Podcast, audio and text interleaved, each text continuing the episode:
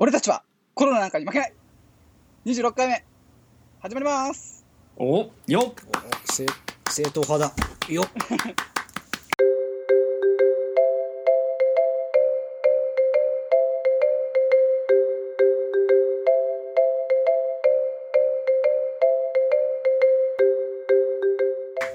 はいということで26回目になりますお自粛やめたんですね。ボケなかったですね。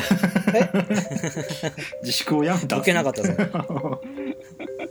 もう二人で畳みかけるようにこう喋りかけるっていう。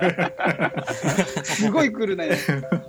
ぐいぐいいっちゃグイグイと攻め立てるように。攻め立てるようにね。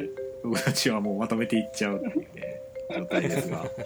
もう思わずアベレージさんが聞き返しちゃうぐらいのえ？って聞き返しちゃうぐらいのね。畳みかけですよはい。というわけでねすごい26回目、はい。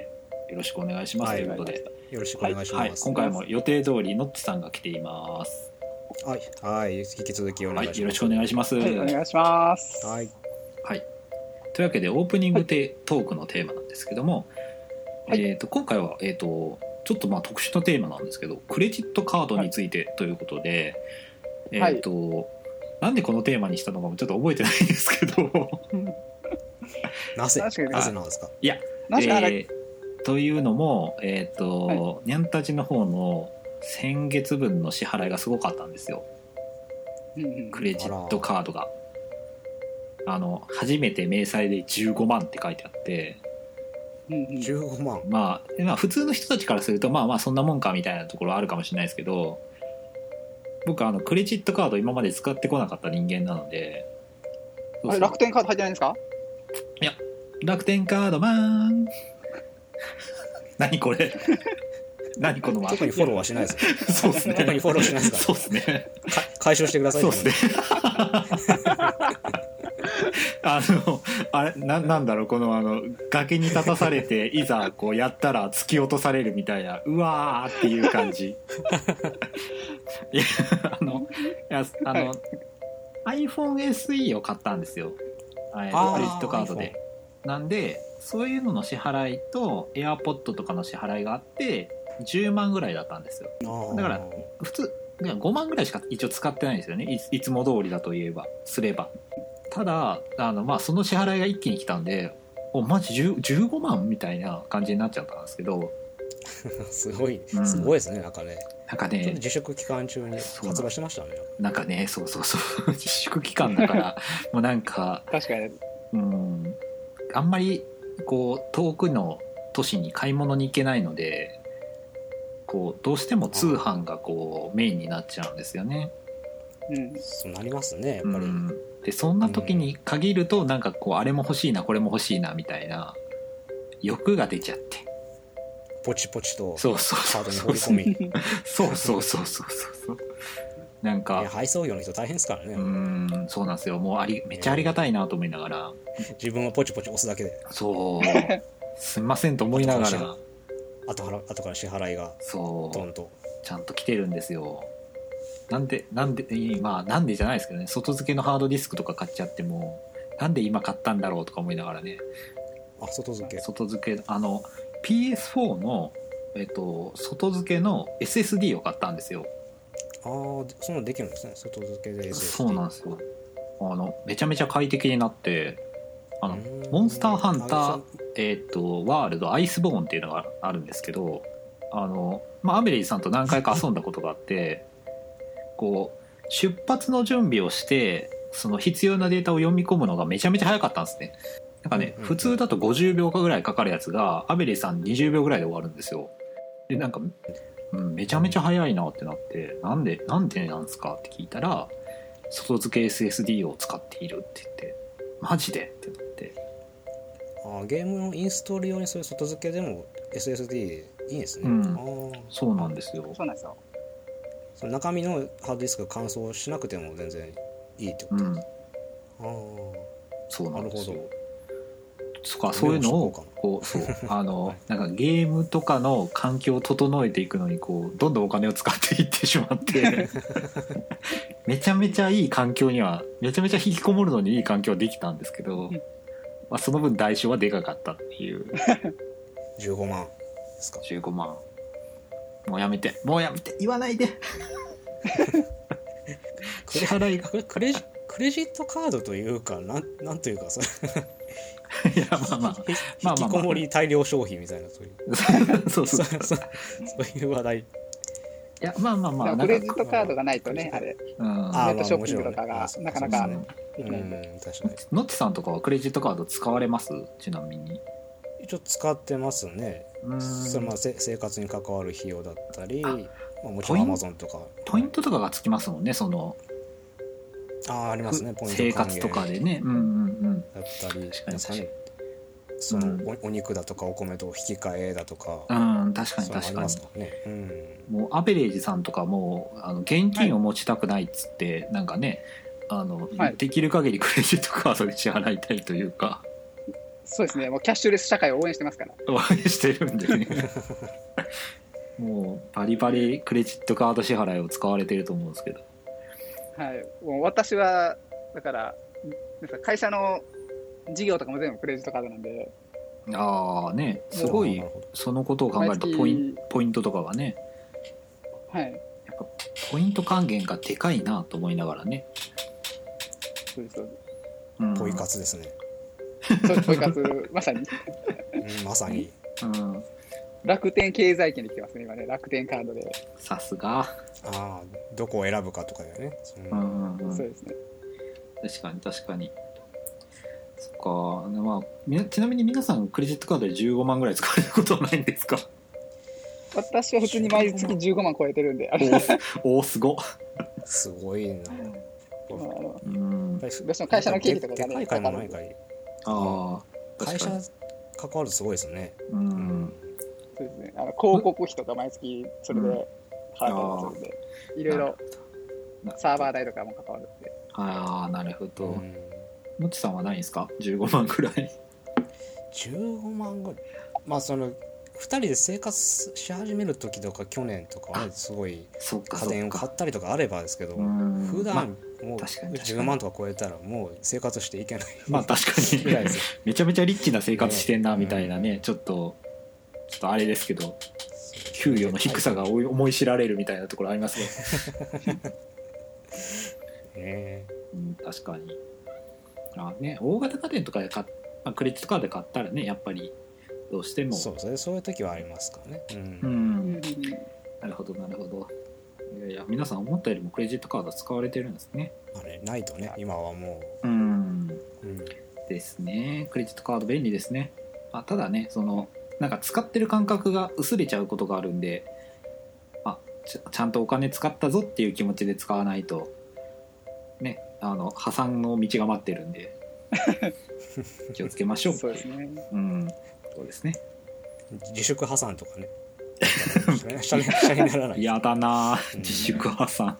自粛自粛のためのその環境構築作りで破産するなんて最悪ああですね。ね確かに確かに。確かはい。というわけでじゃあメイントークの方行きましょうか。はい。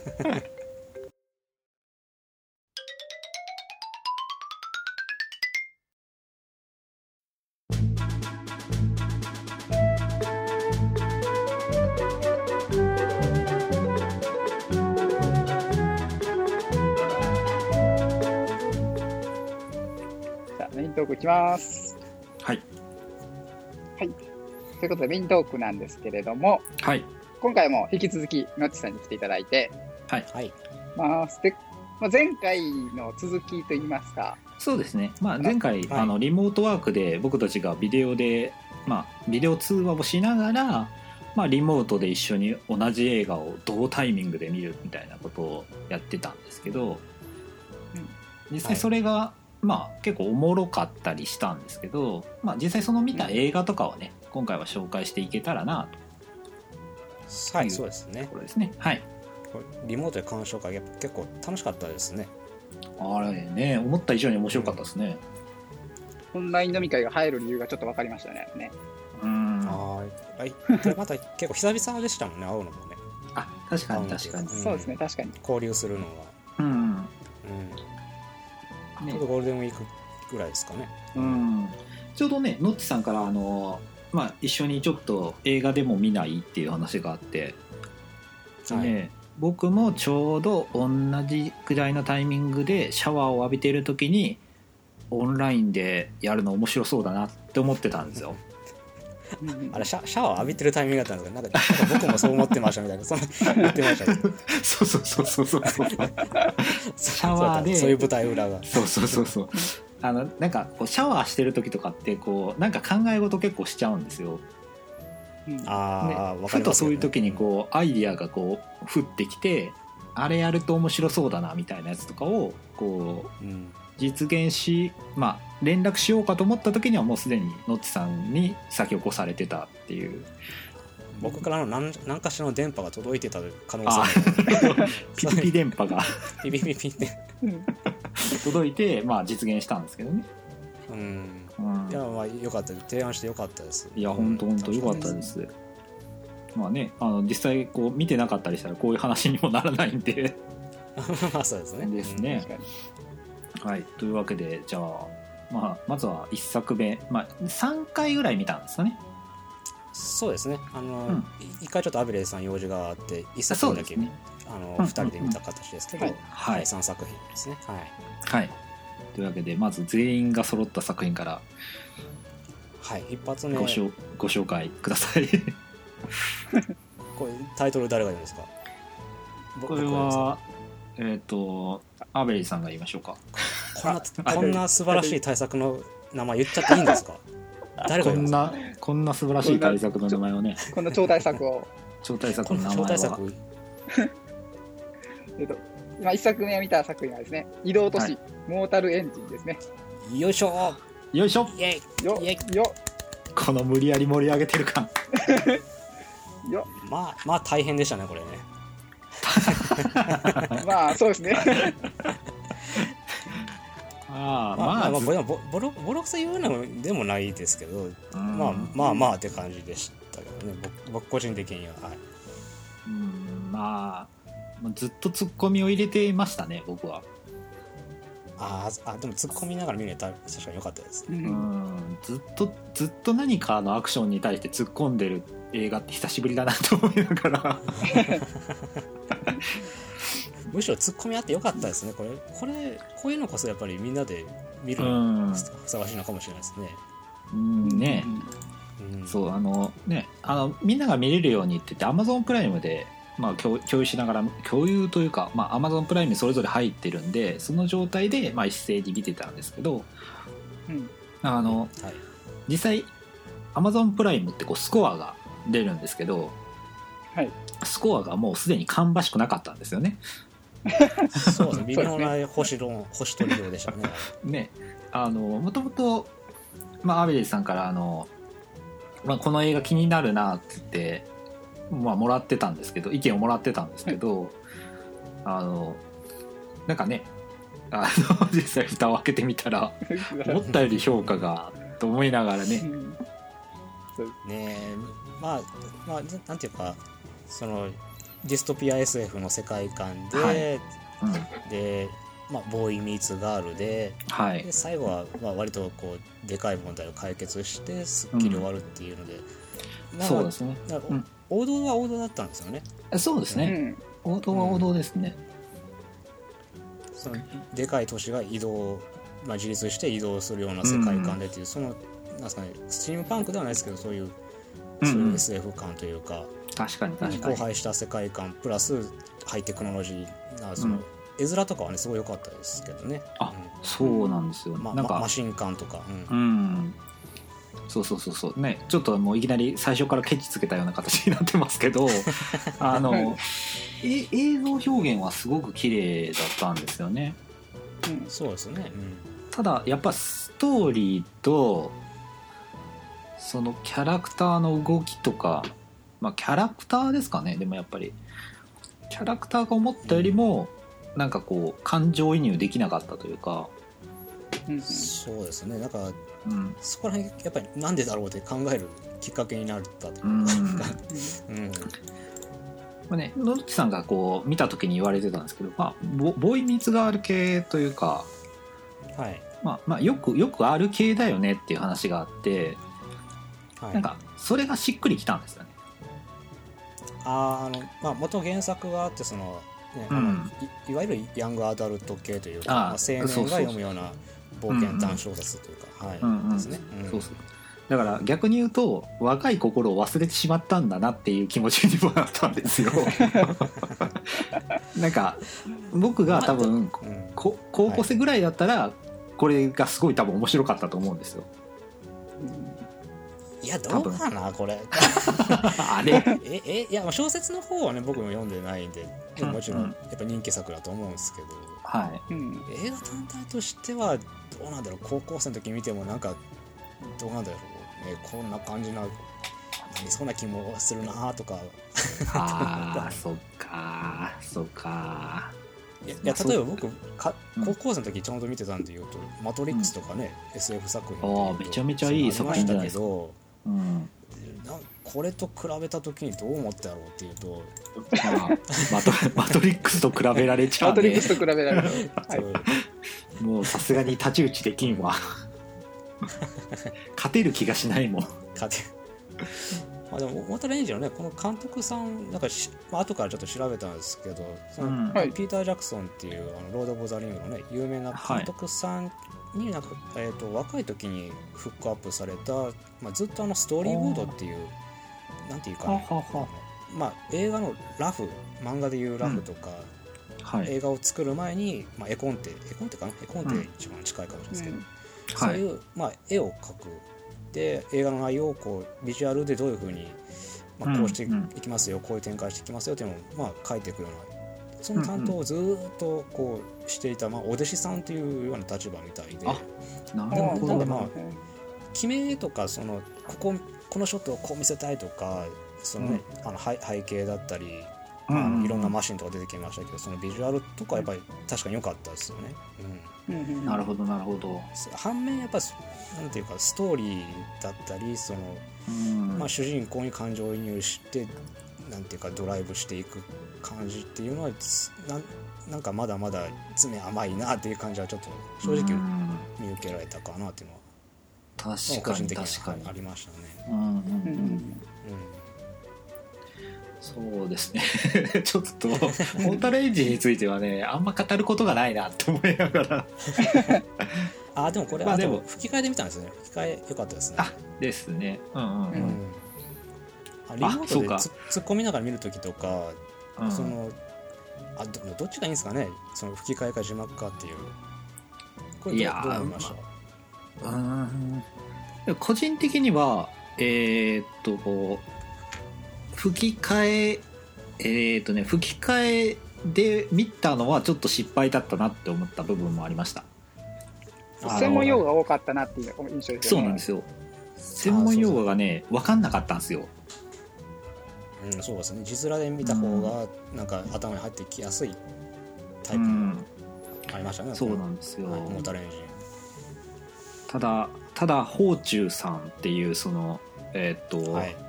何宝中さんだったかちょっと出てこないんで大すけど。塚宝中さん。あそうそうそうそうそう。大塚宝大中さんっていうキャラ塚明夫さんの方も言いましたけど。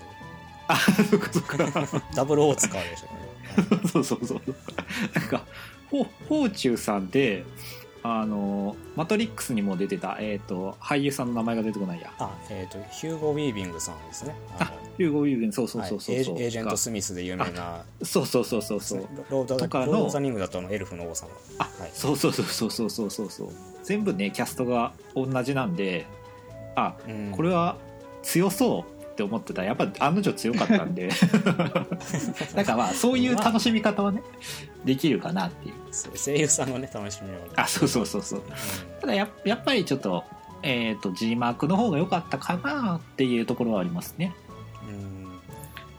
ああとあ。とまあそのリモートで一緒に突っ込みながら見てたっていうとやっぱり音声と音声同士ぶつかっちゃうっていうのもちょっとありましたね。あ確かに確かに。あありましたね。うん、あのそその後ね見た2作品とかは字幕だったんでうんあのうん目でその固有名詞の情報とかを拾いつつあのうん。耳で、耳と口で会話するって形は結構うまくいくんですけど、うん。吹き替えだとお耳で情報も拾わなきゃいけないし会話も拾わなきゃいけないしで結構喧嘩しちゃう感じとかありましたね。うん。確かに確かに。そこら辺はちょっとなんかうん、うん。そういうのはちょっと勉強ですね。勉強な勉強というか、うん、参考になったなと、うん。うん。聖徳太子みたいにねなんか人二つのことを聞き分けなきゃいけないのかみたいな ね。ところがありましたね。うんうんうん。うん。なるほどね。まあまあ、あの、ぜひね、あの、これに興味を持たれて、リモートで一緒に誰かと映画見るっていう時には、まあできたら字幕の方がおすすめかなっていう。うん。ああとはまあやっぱりこのモータルエンジンに関してはやっぱり誰かと見た方が面白いってのありますね。そうですね。これは、突っ込める人がいた方がいいです。うん。これは、いちょっとねバトルシップ、バトルシップとか、あの、ああそうですね。サメ映画に通じるものがあるうんところありますね。応援しながら見るのがいいかなという気がしましたね、ですね。うんうん。わかりました。ありがとうございます。はいじゃあ、えっ、と、まあ、次見た作品ですね。はいこれはノッチさんから紹介していただきましょうか。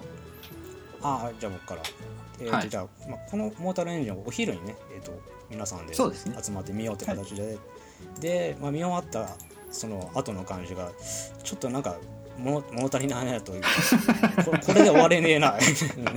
ななったのでもう一作品見ようって形で。まあちょっと完全にダメ映画の楽園を。そうです。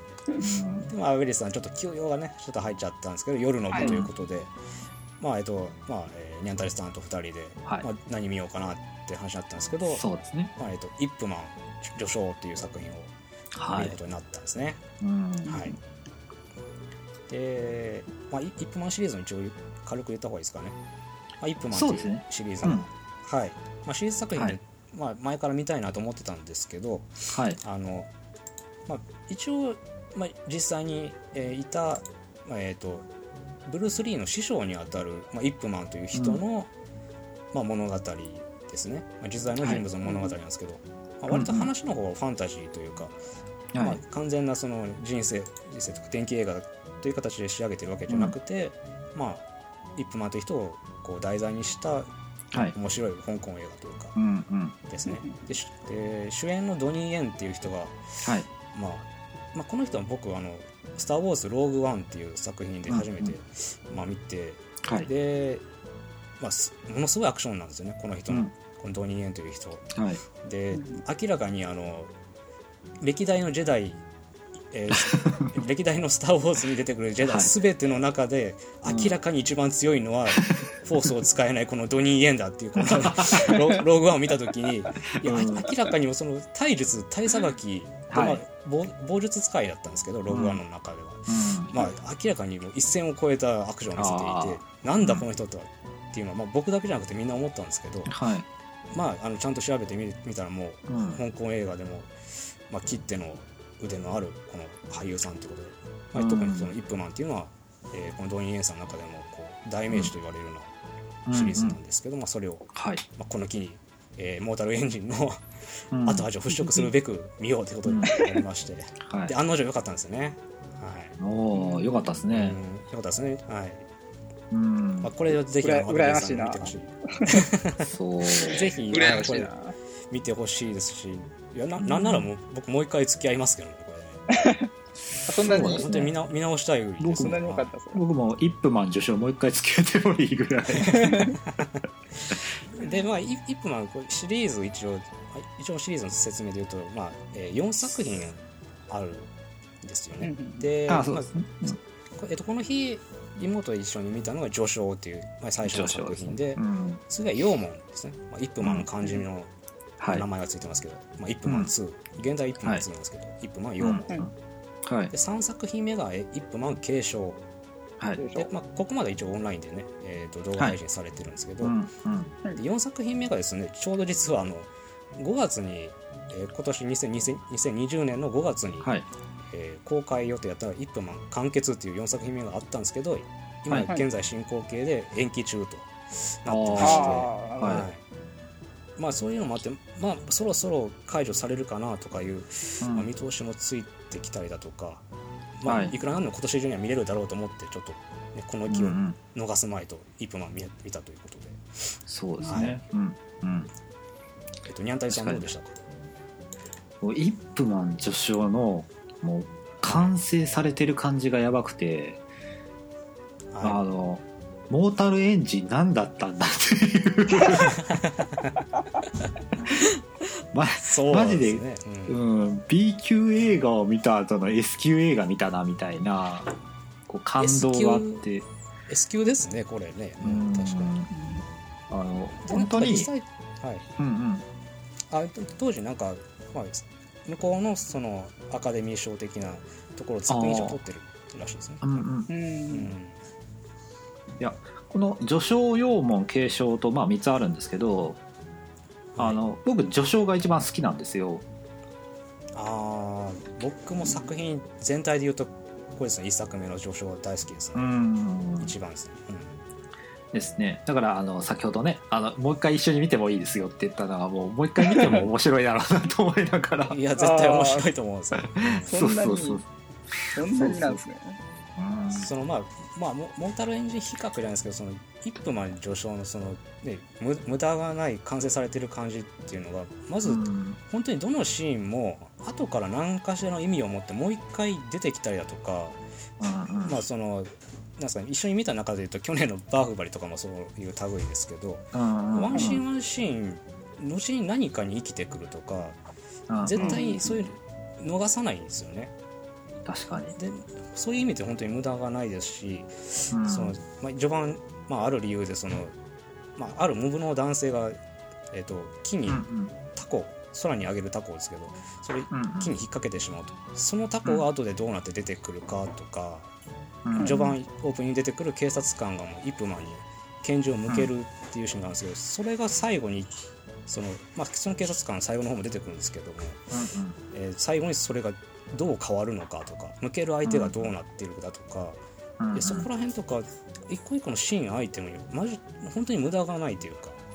プラスそうです。プラスアクションの格闘もなんかすごく見やすくてかっこよくてうんね面白いんですよね。う。もうん。ね本当にもううん。ノッチさんの言う通りでもう欠点が挙げられないんですよ。うん、そうですね。うん、びっくりするぐらい欠点が挙げられなくてカメラワークもうまいしストーリーの作り方もうまい、まあ、まあカメラワークと通ずるところはあるんですけど絵作りがうまい。うん、でアクションもかっこいい。で主人公にも、まあ、納得感というか、まあ、感情移入ができる。うん、素晴らしいヒーロー映画してました。はい。うん。もうなんかどけケチがつけられねえっていうぐらい。ああと音音楽もいいんですよね。ああそうなんですあよの音楽音楽担当されてる人はこれ河合健二さんシリーズ全部やってるんですけど、うんあのあれですねガンダム00のトランザムで有名なあの曲だったりとか。あっていうかもう超へえ超大御所ですよね。うんうん。うんうんうん。そうだったんですね。そうですね、まあ、だからテンションが上がるっていう意味ではもうもうこの人以外にいないだろうっていう、ああ確かに確かに。うん一個だけ欠点を挙げるとするならば、うん。えっと日本人の扱いが雑っていう 確かに。日本あの日本描写はやっぱ問題っちゃ問題ですよね、あのこれ当時もやっぱりリアルタイムでやっぱ問題になったみたいで日本の劇場公開1作目してないんですよね、でうん。2作目で劇場公開して、まあ、ビデオではあの1作目見れたみたいなんですけどはいはい。やっぱりそこら辺が問題になったみたいですし実際調べてみると、イップマンの生涯を正しく描いてないという意味では、うんまあ電気映画としては正直ちょっとフェアに申し上げてやっぱりうんなんていうんですかねちゃんとしていないといえばちゃんとしてないですよね。ううんん。うん。途中でイップマンがその財産没収されるとかの描写も実際はあの中国共産党がやったとかうん、まあまあそこら辺ねちょっと、まあしご自分で調べてみると分かると思うんですけど、正しい歴史をちゃんと描写してるかっていう部分はちょっとフェアに申し上げるとね、うんそうですね。とこはあるかなと、うんはいただ映画としては、うん。うん、そこら辺が、まあ、差し引かれたとし、まあ、その日本人の扱いが存在だとかうん。っていう部分が差し引いたとしても、まあ、多分98点ぐらいとかそういう、まあ、すごい高得点な映画だったんですよね。うん。そうですね。でもあまあでもあれ、うん、映画全体として日本人全部が悪いとも言ってない感じはでもある意味中身はフェアだなとすごく思いましたね。うん、そうですね。なんかその描かれ方が悪いとかではないんですけど、単純に日本人嫌なやつだなって思ったんで。あのワ1はまあ日本が出てきて2はね、うん。香港編になってあの、まあ、治めているイギリス軍、あのまあ、イギリスの、まあ、警察官とかいうか、うん。そこから出てくるんですけど、う。ん。そのまあ、それぞれにやっぱり悪いやつがいてそれぞれ日本人のボス、えーイギリス人のボスがねラスボスとして立ちはだかるんですけど、うん。でもそれぞれのボスとか、まあ、そういう悪役は悪いやつは悪いやつなんだけどだからといってその、そういうやつらが所属している、まあ、日本というカテゴリーとか、まあ、イギリス人というカテゴリー全体が悪いとは絶対断罪してないっていうか、うんそこの一線みたいなしっかり引かれてる感じがあってそこの、うん。なんていうか精神性みたいなのもすごい一貫してるなっていうのは僕大好きですね。うん。うん。そうですね。ううん。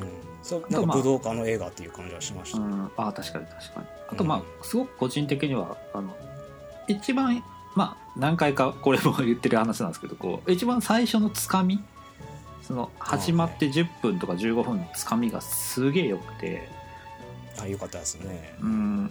もうその最初、まあ、ちょっとだ、まあ、誰かと、まあ、た対戦というかちょっと練習試合みたいなのをしてうん。でその後に食事のシーン奥さんとの食事のシーンみたいなのがか家族か。家族との食事のシーンみたいなのが入るんですけど、はい。その時に、まあ、ノッチさんが、まあ、一緒に見てた時にあの、まあ、食事が食事でこう距離感を描くとかそういう映画ってすごいいい,、いい映画だよねっていう話があってはい。うん。であ実際見た時にあそうだなって気づいたんですよ。あ本当だ本当だって。あのちょっと仲がめちゃめちゃいいじゃなくてちょっと旦那さんが、まあ、イップマンですね。主人公のイップマンが、うん。なんかちょっとこうやっぱ戦いが好きで、武道家一本でね、うん武道家一本で。頭というか、うん、奥さんとしてはちょっと困ってるみたいな。うん。というところとかを、まあ、うまいことこう食事のシーンで描いてる時にこれはもう10開始15分ぐらいでもう名作だなって思ったんで。あのあれでもう。でもシリーズ通して全部そうでしたよね。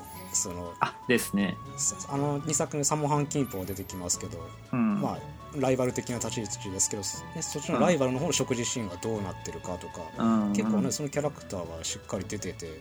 ですね。うん。うん。なんかその食事シーンも無駄にしないみたいなね。あと食事がうまそうっていうの単純に単純に中あ華料理食べたくて。うまそうだなとと思ったね、うん、だからイップマンは本当にあのね見た映画では本当良かったなっていう、そうですね、大絶賛ですね。うん、まあ見てほしいですね。ラジオ配信する頃にはね4作目ももしかしたら公開日が決まってくるかもしれないんで、これ予習はねぜひおすすめというかそうです誰かと見るねには。ね。適度に突っ込みながらもね見れる感じはねシリアスすぎなくて、うん。よかったですね。ですね。うん、リモートにも最適、うん。はい。はい。わかりました。ありがとうございます。はい、ありがとうございます。じゃあえっ、と3本目はもうサクッといきますねサクッと一一番濃厚といえば濃厚だと思うんですよ。3作目。3作目は、えー、と見た映画3作目は「ウルフ・オブ・ウォール・ストリート」という映画でして、はい。えー、とレオナルド・ディカプリオが主演の映画です。で一応証券マンなんですかね。もともとは証券マン。証券マンでなんか証券会社を起こしたっていう話なんですよね。なんかもう途中からはなんかよくわからん。映画になってきて どう解説したものかという感じなんですが、うんうん。まあ、ある男が成り上がって、そこからどう転落していくかみたいな、まあのを、まあ、ちょっと描いたような話ですね。そうですね、ううん。ん、大筋は入るやつ、うん。でまあ、基本的にはもう薬物と女と金とみたいな もう欲望に忠実みたいな話なんですけどなんかこうねあのレオナルド・ディカプリオってこんな演技ができるんだと思うぐらいまあ飛んだキャラクターでしたよね。攻めてましたね。うん。うん。うんあのでもなな薬物でもうなんかまともに歩けなくなって。ああね、あの終終盤の方ですけどねあれ、うん。あの演技最高に好きですけどね。うん。ね。這いつくばってもね。ね5分から10分ぐらいかけてなんかごちゃごちゃしたシーンが流れていると思いながらね。うん。ねこの映画長いんですよね。まあまあ結構3時間ぐらいでしたよね。あありましたね3時間。だからちょちょっとどうしてもこうまあ一回成り上がってで落ちていくまででこう半分半分ぐらいだったんですけど。うん。結構やっぱな長いなっていうのが単純にあって。うん。まあ100 120分2時間ぐらいが一番面白かったかもしれないと思うぐらい。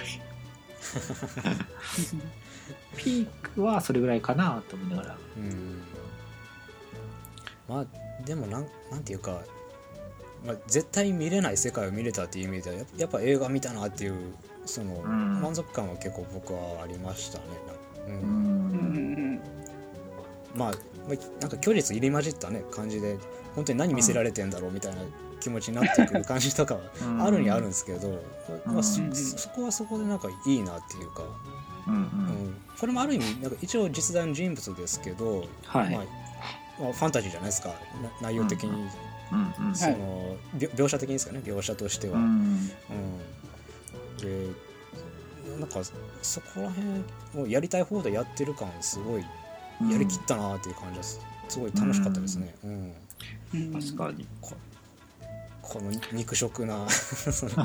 ね。確かに。ザうん。ザ肉食体育会系証券マン確かに確かに。そそこまでやるみたいなね会社の。ね ほ本当かよって感じですけど、うん、うん。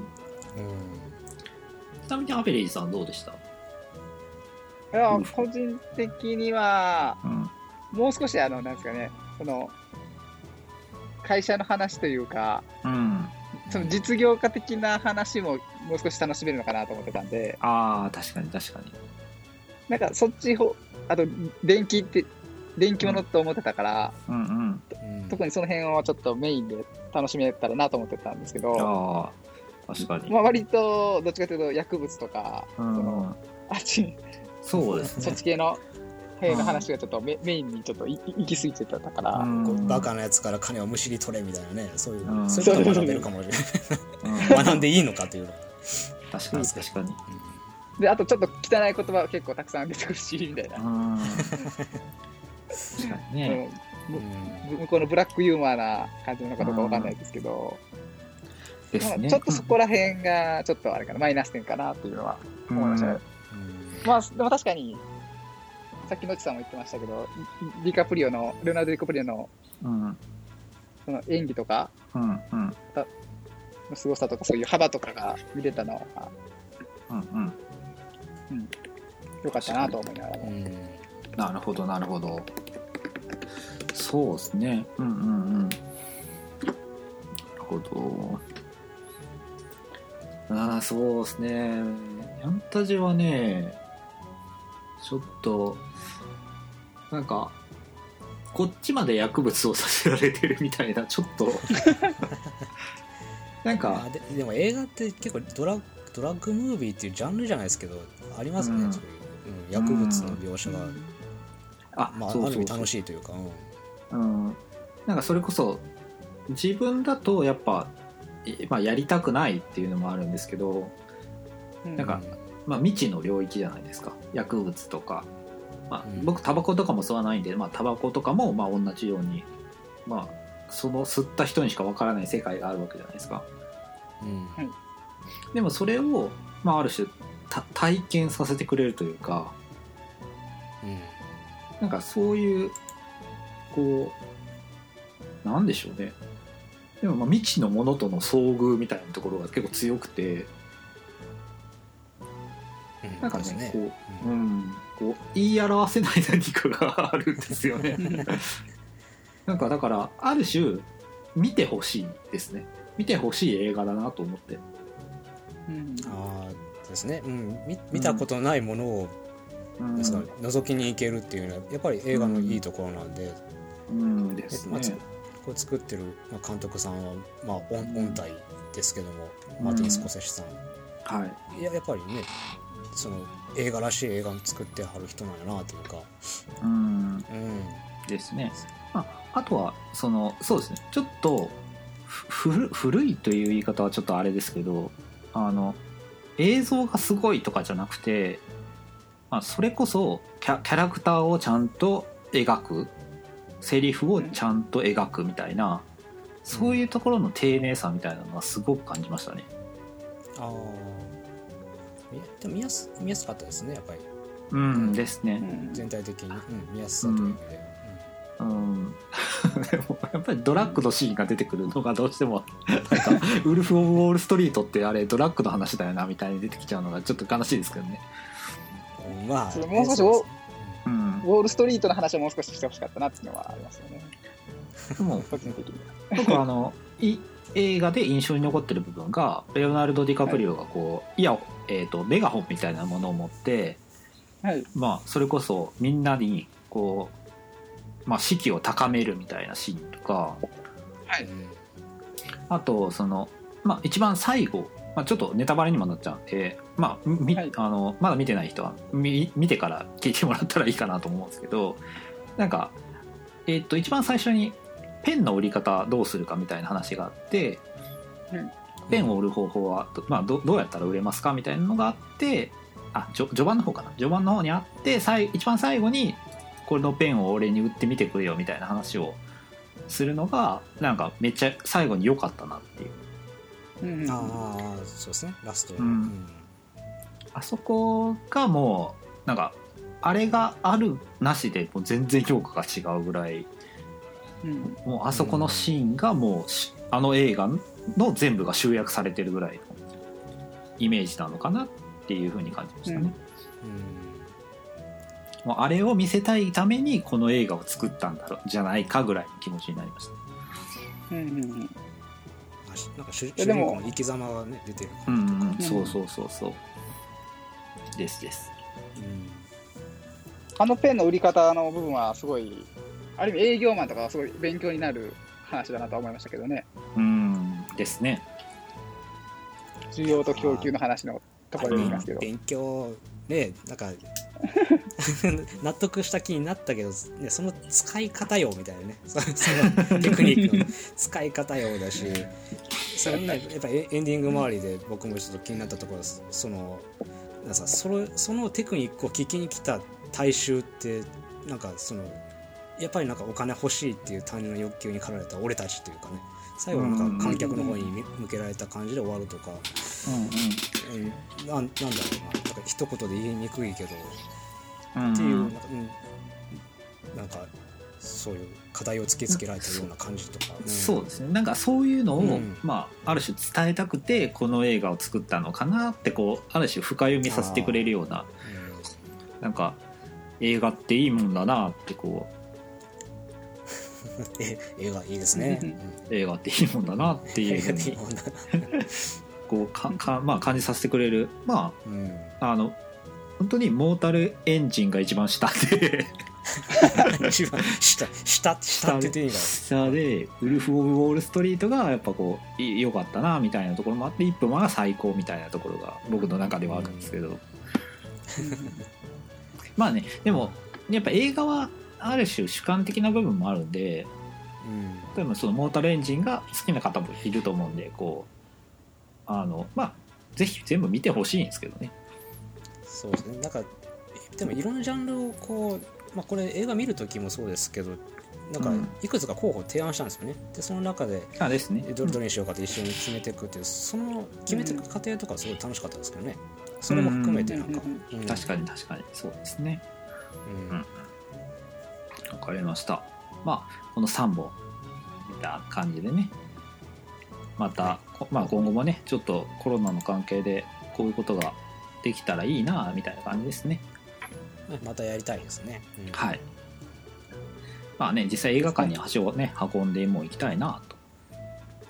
あそうですね再開していったら、はい。やっぱぜひ見たいというかはい。そうですね。はい。というわけでじゃあ今回はこんな感じで終わりましょう。はいありがとうございました、がとうございました。これさ、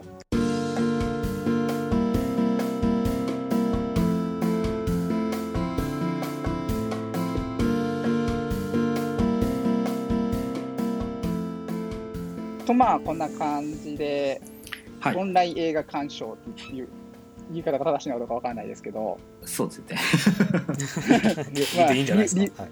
うん、まあそね、こうやってみんなでオンライン映画鑑賞して、はいまあ、3作品、ちょっと私は2作品だけになっちゃいましたけども、こうやってはい。見るのは意外と楽しいなっていうのが分かったのが、うん。結構新しい発見かなっていうのはいやーそうですあるんですけねど、まあ、なんか集まらなくていいっていうメリットもありますし、うん、まず、ね。確かに、まあ、お手軽というかまずお手軽に、ね、できると、ううん。ん。確かに確かに。そうですね。いやでもあれですねあのちょっとオフライン映画鑑賞会もしたいんですよね。あの個人的に、はい次回ね。バーフバリ、バーフバリ以来でしたっけ？あの違うな、まああのいや実際に映画館には足を運んで一夫版見たいなっていうのもあるし、あそうですはいね、うん。うん、あとあのアベリーさん見ていらっしゃらないと思うんですけどあの、はい。ジョーカーをねちょっとまた見たいなっていう気持ちになってきたんですよ最近。おージョーカー。じゃあそれまで、あれですかね、みんなで見るためには置いといた方がいいですか？あいや見てもらってもいいですよ。いやでもね、はいちょっとまた見てみなんか見てみたいなっていう気持ちになってきたんですよ。あいやじゃあ見るとなったら僕はブルーレイを持っていけばいいわけですね。さすが。さすが。さすがですね。そうなんですよ。なんかね、うん。あのジョーカーをまあ実際映画館で見たんですけど、はい。映画館で見た時はあ満足度高い。けどまあもう一回は見なくてもいいかなと思ってたんですけどうん。なんかこう、はい。また見たくなってきたんですよね。不思議と。ああ不思議と、ううん。うん。なんでしょうね。なんか不思議な感覚だなと思いながら。あー。まあ、僕トータル今のところ23回ぐらいですかね。見てましたけど、まあうんうん。うん。なんですかね、まあ、基本的にはやっぱりその、うん。王道のそのある男の人が自尊心を取り戻すみたいなねある意味ロッキー的な話でもありますし、うんうん。そういう見やすさも根底にはやっぱあるかなとは思うのでそういうのもあるんですかね。うん。あそういうのとは違いますか？あいやいやそういうのもあるしうんうんなんかこう考えらせ考えらえ？考え考えさせささせせられる。考えさせられる。うん。ようなやっぱシーンが結構あったなと思って。うん。なんかそれそれこそまあそれぞれのシーンでなんかこう思思うところがあなうん。なんで急に踊り出したんだろうかとかも、まあ、映画館だとちょっと一瞬こうなんでだろうって考える時間があったんですけどああのダンスシーンですか？あの。ダンスシーンが。そうですねでも改めてちょっと間を置いて考えてみたらああのシーンってもしかしてみたいな。うん。結構そういうところがあったんで。あのそうですね。そういうところは結構、うん、改めてちょっと見てみたいなって。いうまあ、必ずしもなんかいろんなことのシーンの意味とかね曖昧だったりはぐらかしてる感じがある映画なんで、明確な答えは毎回見てもないんですけどうん。なんかね、うん。そこから染み出る何かをこう何度も見てしまうっていうのそういう魅力ありますね、あれね。うん。ですね。うん。なんでまあまたちょっとねあのオンラインも、まあ、やりたいなとは思うんですけどオフラインもできたらやっていきたいなっていうのとちょっとねそうですね。どうしても映画館がやっぱりちょっとコロナ関係で閉鎖しちゃうというかちょっと元気がなくなっちゃってるところがあるんで、まあ、まあある程度協力できるというかあの応援したいですね。応援したい感じがあるんで、できる限りは映画館まあ足を運びたいなっていう気持ちはありますね。はいうんうんうん同じ思いです。はい。ねなんかあのね全国の映画館さんにはぜひ頑張ってほしいなっていう、そうですね。はい。うん、ちょっと僕たちができることはまあちょっとまあクラウドファンディングみたいなああいうものにちょっとだけ投資してあげ投資するのと、まあ、やっぱり映画館に足を運ぶっていうことぐらいしかできないので。そうですね。できる範囲で足運んでいきたいですね。そうですね、うん。んうん。うんうん。ですね。なんであの僕たちも映画館に足を運びます。行くぞ。行くぞ。行くぞ。いえいえいえ行け行け。行け行け。行け 行かねえのかい。あいつ行かねえのかい。完全に後方支援だったよね今。お金出してもらおうかなじゃあ。支援支援。支援を。あおごってもらおう。あ、ね。エヴァンゲリオン見に行くときはもう皆さんの分出しますので。マジでマジで。マジで行こう。ん。ごう。アベレージ作って行こさもうエヴァ見に行きましょう、エヴァ。もうう行きましょもう決まったら行きましょう。もうポポッドキャストでまさか現地が取れるっていう。現地取りました。現地取りました。現地取りました。っていう状態ですわ。わかりました。じゃあじゃあじゃあちょっとねあのコロナ関係のやつが続きますが、はい。長く長くやっていきましょう。行きましょう。はい。はい。あえっ、と前前回では言えなかったんですけどあのちょっと読みますね台本忘れてたんで、はい。えっと、はいはいギアギアでは、えーお便りの募集をしております。えーアベリーさんのエクストリーム用語解説や、まあ、こんなこと、あんなことしてほしい、アベリーさんのイケメンが見たいなど、お便りを切望しております。こんなことしてほしいなとかがあれば、ぜひ、コメントとか、なんでしょうね、ツイッターとか何でもいいんで、送っそうですね。てください。ねアベレージさんに無理難題をノックさんも言ってもらっていいんですよ無理難題を振ってあげるとすごく面白いの そうですね。そうですね。ちょっと無理まあ難題が関わらないことであればやれると思います。結構ハードルが低いって結いうね。構体を張ってくれそうな そうですね。まあまあ、そんな形でね、あの、今回は終わりましょうか。はい。あ、すみません。あと、ののっちさんあれ、また例のごとく、あ大丈夫ですか？告知とかは？あぶね告知特にないです。特に特に今のところないです、今のところないですか。うんそうですね。まあ、また映画ね、み見てもらって、なんか面白い映画あったら紹介していただきたいなと。ああそうですね。またこれから。ムはい、ムービニアンズのブログも見てね。ぜひぜひ、はい、ぜひリンク貼っとくので、はい。じゃあ、こじゃあ今回はここら辺で終わりにしましょうか。はい。はい。じゃあ、お疲れ様でした。はい、ありがとうごお疲れ様でしたざいました絶対みんなでエヴァの劇場版を見に行きます。